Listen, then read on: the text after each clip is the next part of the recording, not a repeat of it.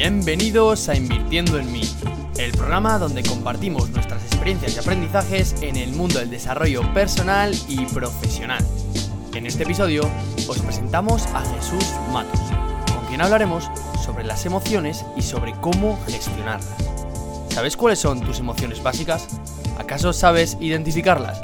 Pues en el episodio de hoy aprenderás cuál es el mensaje detrás de cada una de ellas y comprenderás la importancia que tiene que aprendamos sobre gestión emocional. Sé que no te lo quieres perder, así que comenzamos. Bueno, bienvenidos a Invirtiendo en mí, muchas gracias por estar ahí y bueno, seguimos con los episodios de psicología y esta vez tenemos a Jesús Matos. Bueno, Jesús Matos es un psicólogo con maestría en psicología clínica y de la salud por la Universidad Complutense. Tiene además un máster en psicología legal y forense. También es director del gabinete en equilibrio mental que se encuentra en Madrid. Además, es escritor y autor de dos libros, Buenos días, Alegría y un curso de emociones. Pero es que todavía hay más. Es que encima ha participado en charlas TED y tiene un podcast que desde aquí recomendamos que se llama La mente en un tarro de formol. Así que muchas gracias por estar aquí, Jesús. Bienvenido. Muchísimas gracias a vosotros por invitarme y por presentarme así, que me da esta vergüenza. bueno, pues Jesús, vamos a empezar como empezamos siempre, y es con una pregunta muy sencilla, y es, ¿qué es lo que querías ser tú cuando eras pequeño? Eh, yo quería ser médico. sí, quería ser médico, pero había dos barreras que me impidieron ser médico. Uno, la, nota de corte y otro, la fobia a la sangre. Entonces era, era complicado ser médico. ¿Y eh, cómo has terminado en la profesión actual? Bueno, eh, la verdad es que siempre me llamó la atención, ¿no? Y es verdad que la mente, ¿no? La psicología, el por qué nos comportamos de la manera que nos comportamos, pero luego reflexionando, eh, también se parece mucho a la medicina, ¿no? Lo que pasa es que no hay sangre normalmente, siempre está bien. Y bueno, también yo creo que todo el que se mete a psicología al final tiene, tiene un puntito, ¿no? De, querer arreglar algo, ¿no? Y de, quererse, querer entenderse más, ¿no? Entonces, yo creo que esos fueron los factores un poco que, me llevaron a esto de, la psicología. Bueno, y de hecho por eso hemos abierto unos episodios sobre psicología, porque lo que nos interesa es que la gente pueda conocerse un poco más a sí misma, que es algo que, bueno, parece fácil de decir, pero es bastante difícil. Entonces, hoy queremos tratar el tema de las emociones, ¿vale? Al final, las emociones es algo que tenemos todos y queremos que la gente pueda saber interpretarlas, saber lo que son, ¿no? Y saber manejarlas. Entonces vamos a empezar por el principio, Jesús, y queremos que nos digas qué son las emociones. Vale, la definición académica es que son reacciones, tanto psicológicas como fisiológicas, ¿vale? son dos caras de la misma moneda, que representan intentos de adaptación al medio. ¿Qué significa esto? Básicamente que son reacciones de nuestro cuerpo que lo que intentan es que sobrevivamos como especie. Es decir, no solamente eh, no intentar no morir, sino intentar pues, cooperar con otros seres humanos, que intentemos reproducirnos, etcétera, etcétera. Es decir, las emociones al final lo que intentan es ayudarnos a vivir mejor. Esa es básicamente la función de las emociones, que es la función de adaptación. Pero luego tiene otras dos, que es la función de motivación, es decir, sin emoción nosotros no sabemos lo que es importante o lo que no es importante, em, y luego una función social, de comunicación social. Es decir, al final, si yo voy con cara de miedo a un sitio, pues la gente entiende que yo tengo miedo y seguramente contagio ese miedo a los demás y por lo menos se preguntarán qué pasa. Entonces, esas son las tres funciones de, las emociones. Vale. Está claro. Y luego, por lo que te he entendido, hay unas emociones que son como más básicas, ¿no? O troncales, como le quieras llamar. ¿Nos podrías hablar un poco sobre ellas? Sí, eh, las emociones básicas, eh, primero, son universales. Es decir, todos los, todos los seres humanos del, planeta tienen estas emociones, que son seis. Serían alegría, tristeza, miedo, ira, asco y sorpresa. Cada una de ellas tiene una, una función de adaptación, ¿no? Eh, no es lo mismo sentir tristeza que sentir miedo, no tiene la misma utilidad, y lo característico de estas emociones básicas es que tienen unas, expresiones faciales asociadas. Es decir, todos reconocemos una cara de miedo. Pero es más, una persona invidente que nunca ha visto una cara de miedo, cuando tiene miedo pone la misma cara. ¿Qué quiere decir esto? Pues que tiene un componente evolutivo. ¿no? Es decir, que en algún momento de la historia del planeta, pues el miedo nos ha ayudado a huir de depredadores. Y somos los nietos de los nietos de los nietos de los que tenían miedo. ¿no? Los que no tenían miedo, pues se los comieron y no se pudieron reproducir. Entonces, pues por eso tenemos esas emociones básicas. Me encanta que las definas y, expliques también, o sea, de una forma tan clara sus funciones y su origen, porque muchas veces entramos mucho en conflicto con nuestras emociones que precisamente de ahí salen muchos, imagino, de las situaciones de, eh, de casos de psicología, de, de necesidad de, de, pedir ayuda y demás, que vienen de ahí, de ese desconocimiento, ¿no? De no tener claro que son una parte intrínseca nuestra, al estar en un cuerpo físico vivo, pues tienes emociones y que encima tienen una función muy concreta que en todo caso es para ayudarnos. El conflicto viene cuando no sabemos gestionar o no sabemos conectar con que esa emoción provoque una acción concreta con nuestros deseos. Exactamente. Al final, todos los trastornos emocionales, o sea, todos los trastornos de ansiedad y, depresión, la clave de, de, todo el proceso es un intento de evitar ese malestar, ¿no? Es decir, tenemos todos como la idea equivocada de que hay emociones buenas y emociones malas no es cierto, todas son buenas, todas me ayudan, ¿no? El miedo es buenísimo para no caerme por la ventana cuando tiendo la ropa. Está perfecto. Ahora, esas mismas emociones pueden ser adaptativas, es decir, me pueden ayudar a largo plazo o pueden no serlo. Y ahí es donde está el conflicto. Si yo intento huir siempre de aquello que me es incómodo, me voy a meter en determinados bucles. Es decir, por ejemplo, si tengo miedo a hablar en público y cada vez que tengo que hablar en público huyo, pues nunca voy a perder el miedo a hablar en público. Si esto lo, trasladamos a un, por ejemplo, un trastorno obsesivo compulsivo, generalmente lo que tiene miedo es al pensamiento. La obsesión genera malestar y lo que hace la persona que padece este trastorno es eh, intentar aliviar el malestar accionando una compulsión. Por ejemplo, empiezo a obsesionarme con si he, cerrado el gas o no he cerrado el gas. Entonces, ¿cuál es la compulsión? Comprobar. Pero cuando ya he comprobado, salgo por la puerta y digo, ¿y si no he comprobado bien? ¿Y si de verdad está abierto el gas? Y lo que intento es aliviar ese malestar volviendo a comprobar. Entonces, esos son los bucles al final de, mm, en los que nos meten el intentar evitar esa concepción errónea de que hay emociones buenas y que hay emociones malas. Sí, por eso está muy bien, porque al final las emociones es algo que parece muy básico, pero por eso lo hemos querido explicar al principio, porque también es algo que no estamos habituados a ver y escuchar. Por eso me gusta la, la peli esta de Inside Out que han sacado en Disney, porque bueno, es algo para empezar a comenzar, por lo menos a saber que tienes esas seis emociones y que tienes que escucharlas. Porque es lo que hemos dicho. La emoción te está dando un mensaje, te está dando una advertencia. ¿Para qué? Para que tú lo interpretes y luego hacer una acción. Exactamente. Y hay veces que esa advertencia, es decir, lo has definido muy bien, la emoción es una, una alarma, una advertencia, un mensaje.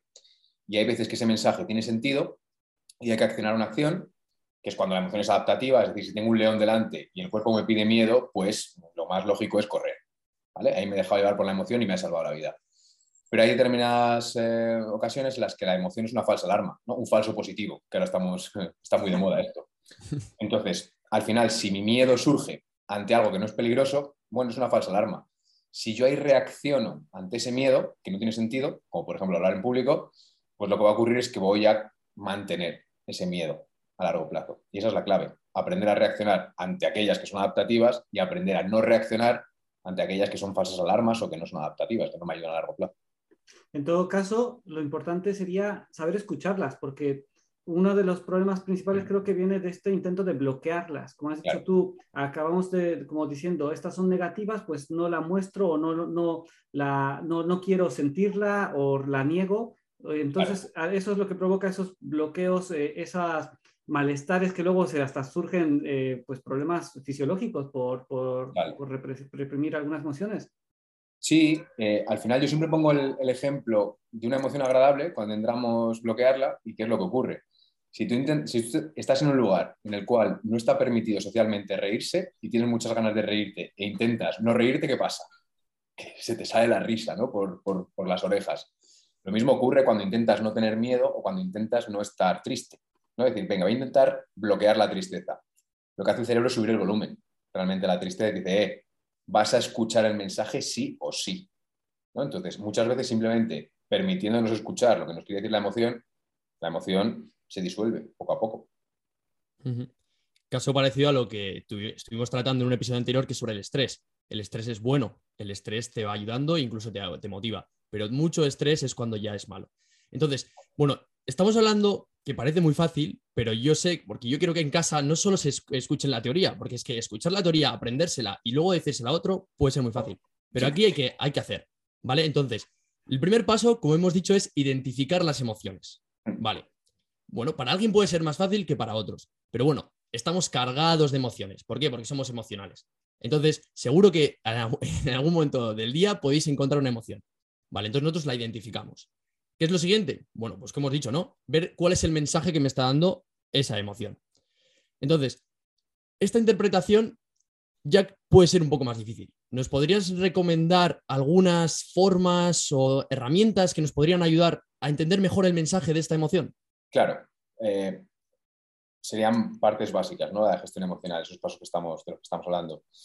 Una de las claves primero es entender para qué vale, ante qué estímulos se dispara cada emoción y para qué vale cada emoción. Ejemplo, el miedo se dispara cuando percibimos peligro. Y lo que me pide hacer la emoción es huirme o eh, salir de la situación. Huir de la situación o, evitar la situación. La ira surge ante la percepción de injusticia o la frustración de objetivos. Y lo que me pide el cuerpo es eliminar al frustrador de objetivos o restablecer la justicia.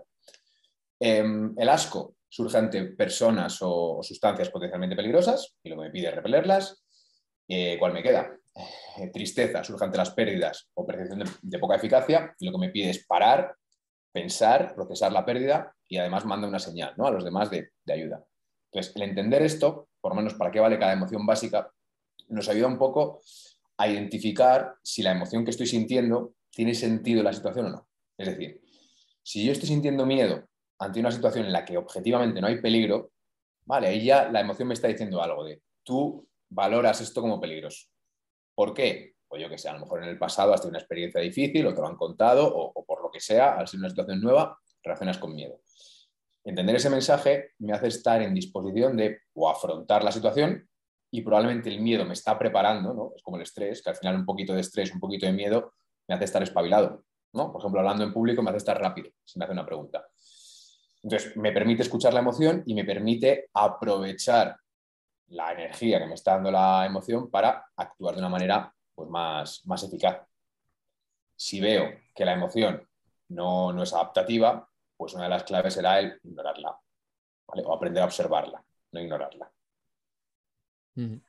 Vale, me, me, gusta esto que estás comentando porque también otro de los problemas suele ser el no saber la causa exacta de, la, de esa emoción precisamente creo que uh, surge, bueno, es más, más visible en los casos de la ira, en las de que personas están reaccionando de forma irascible ante otra, o sea, ante pues, su pareja o la familia, y probablemente la causa no está allí, pero el, el, desenlace acaba allí. Y claro, como no identificas dónde estás, pues, por ejemplo, dices tú, viene por eh, creer que existe una injusticia o, o por eh, reaccionar, pues entonces, si no sabes de dónde viene, hay veces que lo estás dirigiendo mal y de ahí es eh, un problema, que, una situación que al final, pues obviamente la persona que lo recibe injustamente, pues es la que, la que reacciona. Totalmente. Por ejemplo, con la ira, en pareja, a lo mejor que es muy, muy típico, claro, si tú sabes que la ira viene de una percepción de injusticia o de una frustración de objetivos y tú estás sintiendo ira, entonces puedes retroceder y decir, vale, ¿qué me está enfadando? Me está enfadando que yo pensaba que mi pareja hoy me iba a llamar para eh, cenar fuera. Y como no lo ha hecho, pues estoy enfadado. Entonces, cuando me llama mi pareja para otra cosa, yo ataco. no me estoy dando cuenta que lo que está haciendo es tratar de que me lean el pensamiento. Y yo en ningún momento le he dicho a mi pareja, eh, que me apetece cenar hoy, ¿no? Entonces, si yo sé todo esto y sé por qué la ira se dispara, estoy en disposición de cuando me llame mi pareja decir, eh, que me estoy enfadando por una cosa que está en mi mente, que no es una cosa real. Igual mi pareja también estaba en la misma situación y también está enfadada conmigo porque pensaba que yo le iba a llamar para ir a cenar. Esto es muy típico, ¿no? La lectura de pensamiento. Entonces, sí, la clave es reconocer, entender la emoción y después ya el último paso es pues, gestionarla si hace falta gestionarla. Exacto. No, y al final es muy importante lo que tú has dicho, sobre todo el saber qué es lo que significa cada emoción. Porque, claro, a mí, o que yo sepa, nadie me había explicado qué significa cada una. Entonces, ¿cómo vas a poder interpretar algo que no sabes lo que significa? Es el primer paso. Entonces, mm, yo recomendaría a la audiencia que por lo menos rebobinase un poco y eh, todo lo que has dicho de cada emoción, o que lo puede buscar también en internet, los apuntase o por lo menos eh, le echase un vistazo para saber realmente qué son esas emociones. Exactamente. Es que en realidad nuestro vocabulario emocional y nuestro conocimiento emocional normalmente se reduce a bien, mal. ¿Qué tal estás? Bien, mal. Punto estamos en una sociedad tremendamente represiva, donde está mal visto llorar, está mal visto manifestar una emoción en público. Por ejemplo, los chicos, ¿no? que somos tres chicos aquí, eh, todavía nos censuran más ciertas emociones. Nosotros solo nos abrazamos y lloramos cuando gana nuestro equipo. No, ahí sí que está bien visto. Pero si, alguien te, da una sorpresa, algo es como, no, no puedo mostrar emociones, ¿no? Entonces, bueno, eso al final nos hace muy analfabetos emocionalmente. Nadie nos explica, ¿no? Pues una cosa básica que sentimos todos los días, no sabemos para qué sirve. Bueno, pues hay que empezar por ahí. Luego algo que me ha gustado mucho y es que dentro de las funciones que has dado es, eh, has explicado la función de motivación esto es súper importante porque también, eh, porque hablamos ¿no? de la, misma palabra emoción, viene la palabra acción internamente, o sea, de emoción. De, entonces, eh, como hemos dicho, trae un mensaje, pero trae un mensaje para que tomes una acción. has mencionado, puede ser o acorde a la emoción, si crees que está de acuerdo a lo que tú deseas, o si crees que, es para, eh, es una emoción que está mal encaminada, entonces puedes aprender algo de ello, pero aún así tienes que tomar cierta acción, como dices tú, miedo a hablar en público. Pues si te da, sientes esa sensación de miedo, igual es una, es una llamada a, pues voy a superarlo hoy o, voy a intentar mejorar esta sensación. Exactamente. Em, esto hace muchos años se demostró con un, con un paciente que es, que es clásico ¿no? en las clases de neurociencia, que era Elliot, Elliot tuvo un tumor justamente en la parte que conecta el sistema emocional, el sistema límbico, con la corteza cerebral, con la parte más racional de planificación. Entonces se lo estirparon, todo fue bien, no tuvo ningún déficit en cociente intelectual ni nada, todo perfecto. Pero cuando vieron cómo actuaba Elliot después de la, después de la operación, vieron que le resultaba muy difícil tomar decisiones y que, por ejemplo, se podía pasar cuatro o cinco horas pensando si firmaba un documento con un bolígrafo azul o con un con un bolígrafo negro. ¿Qué pasaba ahí? La emoción subraya lo que es importante y nos motiva. Es decir, nosotros ahora mismo sabemos que da lo mismo eh, firmar un documento con un bolígrafo negro o con un bolígrafo eh, azul. Pero es la emoción la que nos está indicando eso, o la ausencia de emoción, ¿no? Es decir, que no, es relevante. Cuando no hay emoción, todo es igual de relevante. La emoción hace que determinadas cosas sean más relevantes y nos pide actuar, claro, ese puntito de motivación. A mí el saber esto, la verdad que me chocó, porque bueno, yo estudié ingeniería y yo pensaba que era una persona súper racional, que tenía, vamos, de la leche, hasta que me di cuenta de que el 70% de las decisiones que tomamos son emocionales. Y, dices, no puede ser, y, es verdad. Y tú te, creas el papel, te creas esa creencia, ¿no? De que tú eres racional y que reaccionas a todo como tú quieres, que todo lo controlas tú y de repente te das con un canto en los dientes viendo que para nada es eso. No, totalmente. Además somos súper manipulables a nivel emocional y bueno, que todos lo vemos, ¿no? ¿Quién no está enganchado a las redes sociales? Claro, que las redes sociales están eh, diseñadas para generarte un pico de dopamina que te engancha a eso. Entonces, pues el que crea que, es pura razón mm, se está equivocando. Hay un estudio muy, muy, muy sorprendente que lo que evaluaba era la cantidad de decisiones que tomaban los jueces. ¿no? Entonces veían que conforme bajaba la glucosa en sangre, aplazaban más sentencias. Es decir, una cosa, una variable que no tenemos ninguna conciencia de ella, que es la glucosa en sangre que yo tengo ahora mismo, hace que yo tome mejores decisiones o peores decisiones, o, que las postergue. Entonces, somos pura emoción, en realidad. Es decir, somos el ser, el animal más racional del planeta, pero también el más emocional. Quizás de ahí probablemente vienen muchos de los, de los que serían como confusiones o problemas o, situaciones que se dan en la actualidad de esta época en la que, bueno, a partir de la ilustración, las de que se intentó crear esta idea de separar el animal del ser humano y el ser humano es la tendencia hacia lo racional, que sin darse cuenta de que la mayor parte de la racionalización que hacemos de nuestros actos son posterior a una decisión emocional. O sea, tú te inventas la justificación a posterior y está demostrado también eso. Y sí, continúa, continúa. No, no, es que es exactamente eso, ¿no? Siempre pongo el, ejemplo de vas a comprar una camiseta.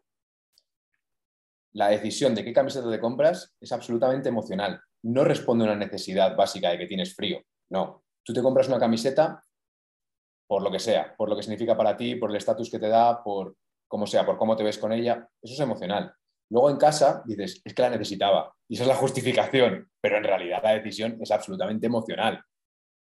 Sí, de hecho, eh, de, esto en, la, lo neuromarketing se utiliza un montón porque lo saben, de que la decisión ya la has tomado a microsegundos de, de que ves algo, depende de cómo te llegue visualmente, de cómo te haya puesto un entorno o una atmósfera específica, ya, te, ya, te, ya tienes la venta hecha porque ya te ha convencido. Ya luego tú te inventas una, o más bien te intentas convencer la parte racional tuya con eh, distintos argumentos, pero la decisión ya la tienes tomada internamente. Exactamente. Tú luego lo que vas a hacer es justificar ese gasto económico.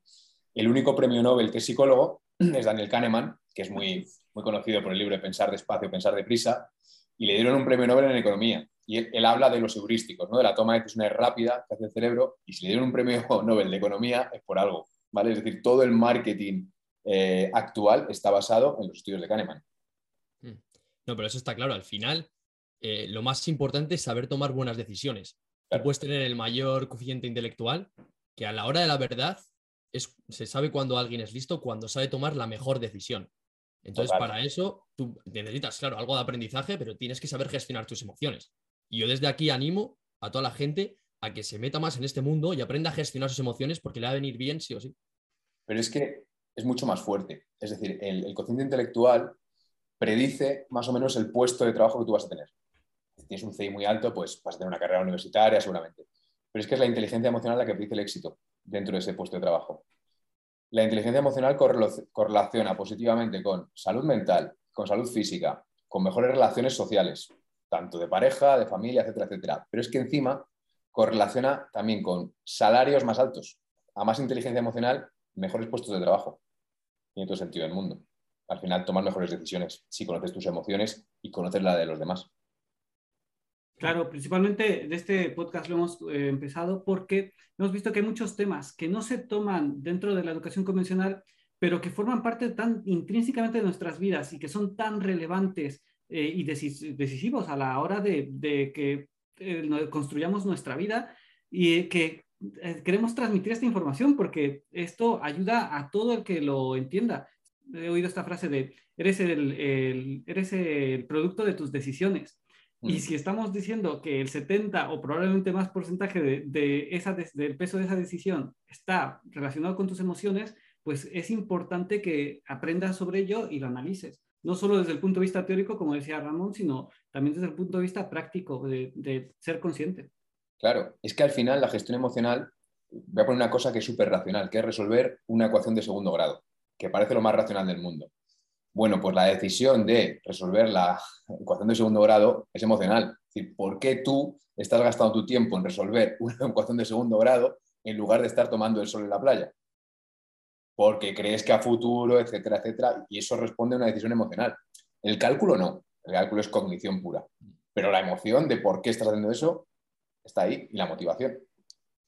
Bueno, pues eh, me ha encantado todo lo que nos has dicho y para ir finalizando, yo creo que la gente, por lo menos la intención que tenemos es que por lo menos esto le haya llamado la atención, porque está claro que con media hora de charla no vas a conseguir saber gestionar tus emociones, pero lo que queremos es que hayas despertado tu curiosidad y que sepas que es algo que tienes que aprender a gestionar.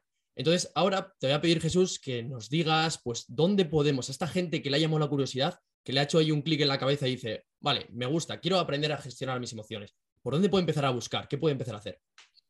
Bueno, lo que decíamos al principio, eh, siempre información, me da igual que sea un libro, que sea, que sea vídeo, que el canal de información da igual, pero siempre que sea información que esté científicamente contrastada. ¿no? Entonces, pues todo lo que tenga que ver, si tú dices inteligencia emocional, seguramente se te venga a la, a la, a la mente Daniel Goleman, ¿no? que es el que se hizo famoso ¿no? con el libro. Bueno, pues el modelo de Daniel Goleman de inteligencia emocional no está científicamente validado los que inventaron el concepto son Salovey y Mayer. ¿no? Entonces, cualquier cosa que haya escrito Salovey y Mayer de inteligencia emocional, ahí tenemos que ir. ¿no? Luego hay un montón de, libros ¿no? de muchísima calidad, eh, escritos que, bueno, pueden acudir a ellos y si no, simplemente pues, buscando ¿no? en, Google eh, qué son las emociones y, empaparse un poco ¿no? de todo esto y cómo se desarrolla la inteligencia emocional. Que la parte buena es que la inteligencia clásica no la podemos mejorar, pero la inteligencia emocional sí, con entrenamiento. Vale, pues bueno, eh, hasta aquí la primera parte con Jesús. Espero que os haya gustado, espero que hayáis aprendido mucho, como hemos aprendido nosotros en esta gran charla, y os esperamos en el siguiente episodio en el que aprenderemos a expresar y a comunicar nuestras emociones y además hablaremos de un tema que seguramente que habéis oído que se llama la asertividad. Así que nada, nos despedimos hasta el siguiente episodio. Gracias. Bueno, pues hasta aquí la primera parte de la entrevista con Jesús. Espero que hayáis aprendido sobre emociones y os hayamos despertado la curiosidad sobre la gestión emocional. Si es así, puedes empezar siguiendo a Jesús en Instagram en arroba Psicólogo. Y si tienes cualquier duda o sugerencia, puedes escribirnos a nosotros también por Instagram en invirtiendo.en.me. Muchas gracias por vuestros me gusta y por vuestros comentarios, pero sobre todo por compartirlo, ya que así haremos que este podcast llegue a más gente a la que este episodio le puede ser de ayuda. Nos despedimos hasta el siguiente episodio y no lo olvides, disfruta del proceso.